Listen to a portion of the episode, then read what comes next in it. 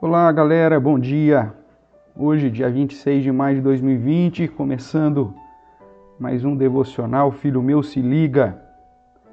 Espero que esteja tudo bem com você, com a sua família.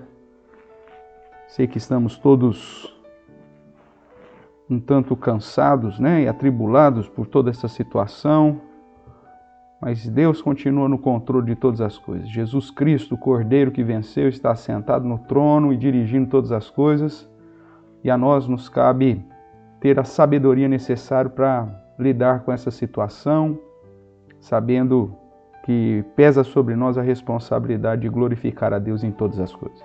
Que você possa glorificar a Deus, inclusive suportando e passando de uma maneira sábia esses dias. Mas vamos lá, vamos para o nosso momento aqui de devocional. Nós estamos tratando de Provérbios, capítulo de número 6. Nós vamos reler o texto que lemos ontem, porque nós estamos trabalhando parte a parte. Então diz assim, verso 16 do capítulo 6.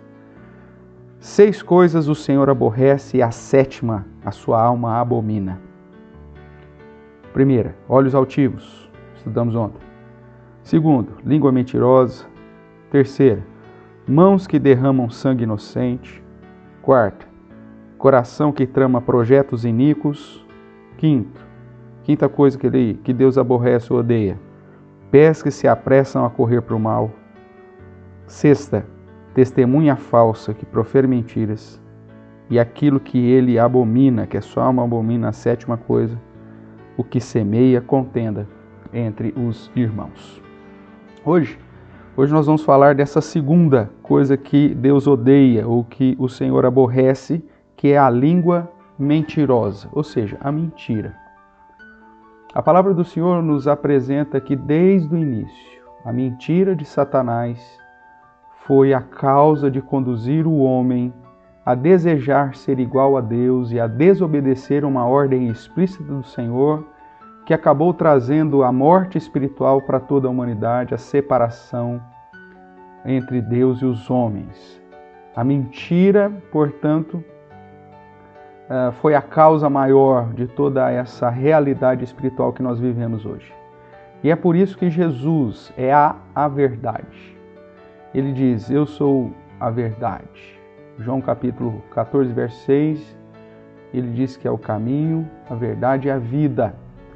A palavra do Senhor também é apresentada como sendo verdade. João capítulo 17, verso 17, é, vai nos dizer: Santifica-os na tua palavra, a tua palavra é a verdade. Logo, o plano de Deus é que a verdade, que é o próprio Cristo encarnado, que é o Verbo encarnado, que é a palavra encarnada, vença todas as consequências que a mentira conduziu por meio da desobediência e do pecado humano.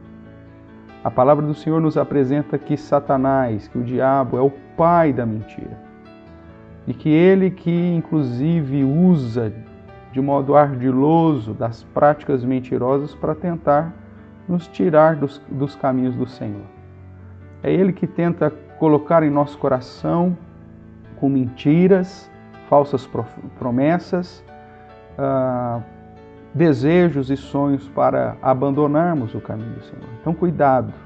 A palavra do Senhor diz que Deus odeia, Deus aborrece da língua mentirosa. O apóstolo Paulo nos chama a atenção para o fato de que a mentira é uma característica do homem sem Deus.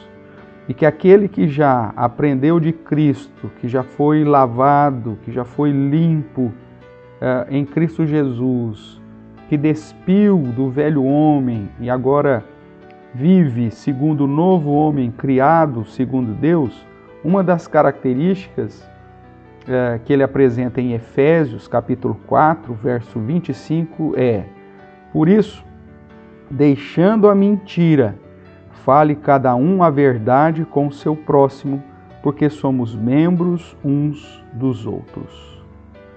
Irmãos, somos exortados a viver na verdade. Somos exortados a viver em Cristo Jesus, a viver na palavra do Senhor. Que Deus possa te conduzir a experimentar essa nova vida em Cristo de modo que você possa viver na verdade, pois é nela que temos a segurança de estarmos fazendo a vontade do Senhor. Eu sei que muitas vezes o nosso coração se inclina para uma vida de mentira, mas lembre-se, Deus aborrece disso, Deus odeia isso. E se você de fato quer servir a Cristo, se já foi alcançado pela graça de Jesus, você deve viver na luz. Você deve viver de modo que as tuas obras, as tuas palavras e os teus pensamentos estejam firmados na verdade de Cristo Jesus. Um bom dia para você, que Deus te abençoe, que você se exercite nessa tarefa de falar sempre a verdade. E o verso que eu quero que você grave é justamente Efésios 4, 25. Por isso, deixando a mentira, fale cada um a verdade com o seu próximo, porque somos membros uns dos outros.